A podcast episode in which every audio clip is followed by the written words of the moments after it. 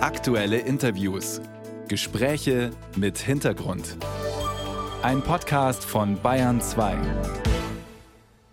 Immer größere Teile des Budgets der Bundesregierung liegen auf Eis. Das Urteil des Bundesverfassungsgerichts reißt ein Loch von 60 Milliarden Euro in die Haushaltspläne der Ampel. Das Finanzministerium hat für weite Teile des Haushalts 2023 eine Ausgabensperre verhängt. Gestern dann auch noch für den Wirtschaftsstabilisierungsfonds. Am Telefon der Bayern 2 Radiowelt kann ich jetzt SPD-Generalsekretär Kevin Kühnert begrüßen. Guten Morgen, Herr Kühnert. Guten Morgen, Frau Lohmüller. Das Budget der Bundesregierung zerbröselt nach dem Urteil aus Karlsruhe immer mehr, hat man den Eindruck. Jetzt hat Finanzminister Christian Lindner auch den Wirtschaftsstabilisierungsfonds gesperrt.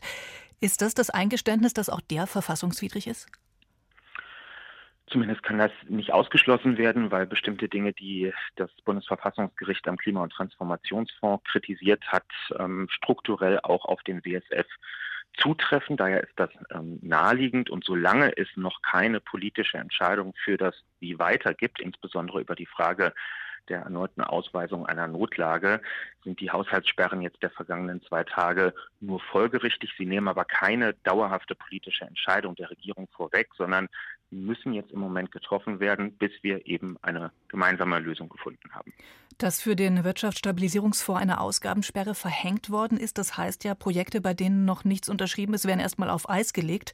Aus diesem Fonds bezahlt der Bund aber auch die laufenden Strom- und Gaspreisbremsen. Fallen die also bald weg?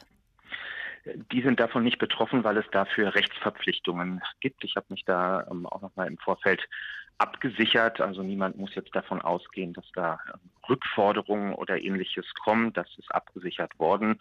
Ähm, und es wäre erstrebenswert und sinnvoll, wenn wir, wie zugesagt, die Preisbremsen auch über den Jahreswechsel hinaus, zumindest für die Heizperiode dieses Winters, ähm, erhalten können. Das ist in puncto Sicherheit für die Verbraucherinnen und Verbraucher, ob privat oder gewerblich, eine ganz enorm wichtige Botschaft. Die sind ja auch gerade erst verlängert worden bis Ende März nächsten Jahres. Das bleibt also, sagen Sie. Aber nächsten Winter wird es die dann vermutlich nicht mehr geben, oder? Das Bestreben muss ja eh sein, dass die Marktpreise so stabilisiert sind, dass die Preisbremsen gar nicht mehr greifen müssen. Wir sind ja heute in einer viel stabilisierteren Preissituation. Ähm, Sie erinnern sich, als die Preisbremsen eingeführt wurden, hat man gut und gerne 200 Euro und mehr für die Megawattstunde ähm, am ähm, Markt bezahlen müssen. Wir sind jetzt wieder im Bereich der ähm, Vorkriegspreise und das muss ja auch das Ziel sein, nicht, dass wir dauerhaft Energiepreise für alle und jeden subventionieren, sondern durch, dass wir durch kluge Einkaufspolitik dazu kommen, dass die Preise leistbar sind. Dass diese Haushaltskrise jetzt da ist, hausgemacht von der Ampel, sagen viele, denn dass der Umgang mit den Fonds problematisch, dass er verfassungswidrig ist, davor haben ja ganz viele Stimmen schon früher gewarnt. Warum hat niemand in der Ampel drauf gehört? Warum ist die Ampel sehenden Auges dieses Risiko eingegangen?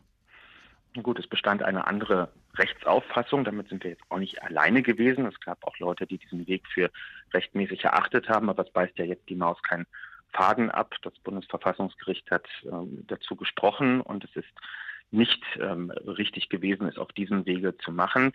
Meine persönliche politische Einschätzung dazu ist, wir haben uns als Gesellschaft alle miteinander jahrelang etwas vorgemacht, nämlich dass man ganz viel in die Zukunft unserer Gesellschaft, in den klimaneutralen Umbau, die Wettbewerbsfähigkeit unserer Wirtschaft investieren kann und muss, dass man aber gleichzeitig den Leuten die Geschichte erzählen kann, dass Kreditaufnahme dafür in größerem Stil gar nicht notwendig oder sogar etwas Schlimmes sei. Das ist ein, eine falsche Erzählung ähm, gewesen. Damit stehen wir auch international ziemlich alleine da und daher sollten wir den Urteilsspruch aus Karlsruhe nicht nur nutzen, um die Fehler in der Art der Bewirtschaftung unserer Sondervermögen zu korrigieren, sondern wir sollten auch eine ehrliche Diskussion darüber führen, was uns die Zukunft unserer Gesellschaft wert ist und die Aufgaben, die wir uns vorgenommen haben.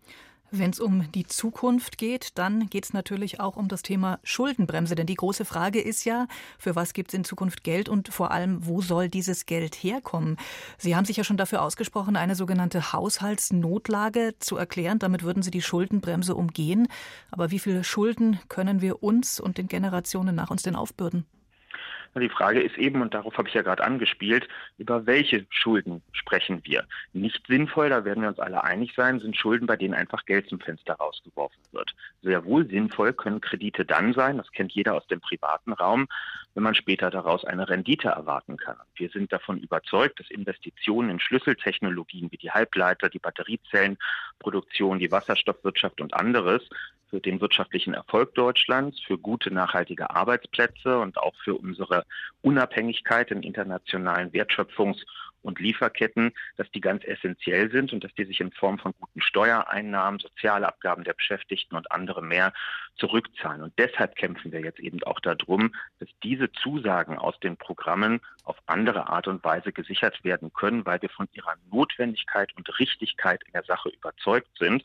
Und bei allem parteipolitischen Getöse da weiß ich, dass beispielsweise die Kolleginnen und Kollegen von CDU und CSU vielfach das ganz ähnlich sehen. Schauen Sie nach Schleswig-Holstein, wo der CDU-Ministerpräsident gerade heute in seinem Landtag ebenfalls die erneute Notlage für sein örtliches Sondervermögen ausrufen wird. Denn das ist einer der Praktiker und die wissen eben ganz genau, ohne Moos nichts los in einer globalisierten Welt, in der wir im Wettbewerb bestehen.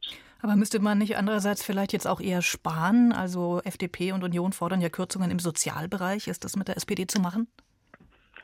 Nein, das ist nicht mit der SPD zu machen. Natürlich kann man immer bei Beratungen gemeinsam irgendwo noch Punkte finden, wo Ineffizienzen ähm, drin sind. Auch die SPD ist gerne zum Beispiel bereit, Förderung für Heizungsaustausche für sehr reiche Leute, das hatten wir eh schon mal vorgeschlagen, nicht noch mit äh, staatlichen Geldern zu unterstützen. Sowas kann man bestimmt finden. Aber wo die SPD sich klar und deutlich dagegen stellen wird, ist, wenn jetzt Leute kommen, denen der Sozialstaat schon immer ein Dorn im Auge war und die jetzt glauben, ihren Kampf gegen die gesetzliche Rente und damit die Alterssicherung von Millionen Menschen in Deutschland, gegen das BAföG, die soziale Wohnraumförderung oder anderes ähm, zu Ende zu führen.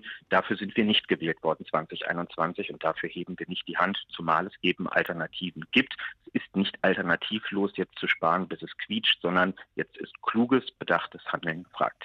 Also keine Einsparungen, sondern kluge Investitionen und die Notlage erklären. Das schlägt SPD-Generalsekretär Kevin Kühnert vor.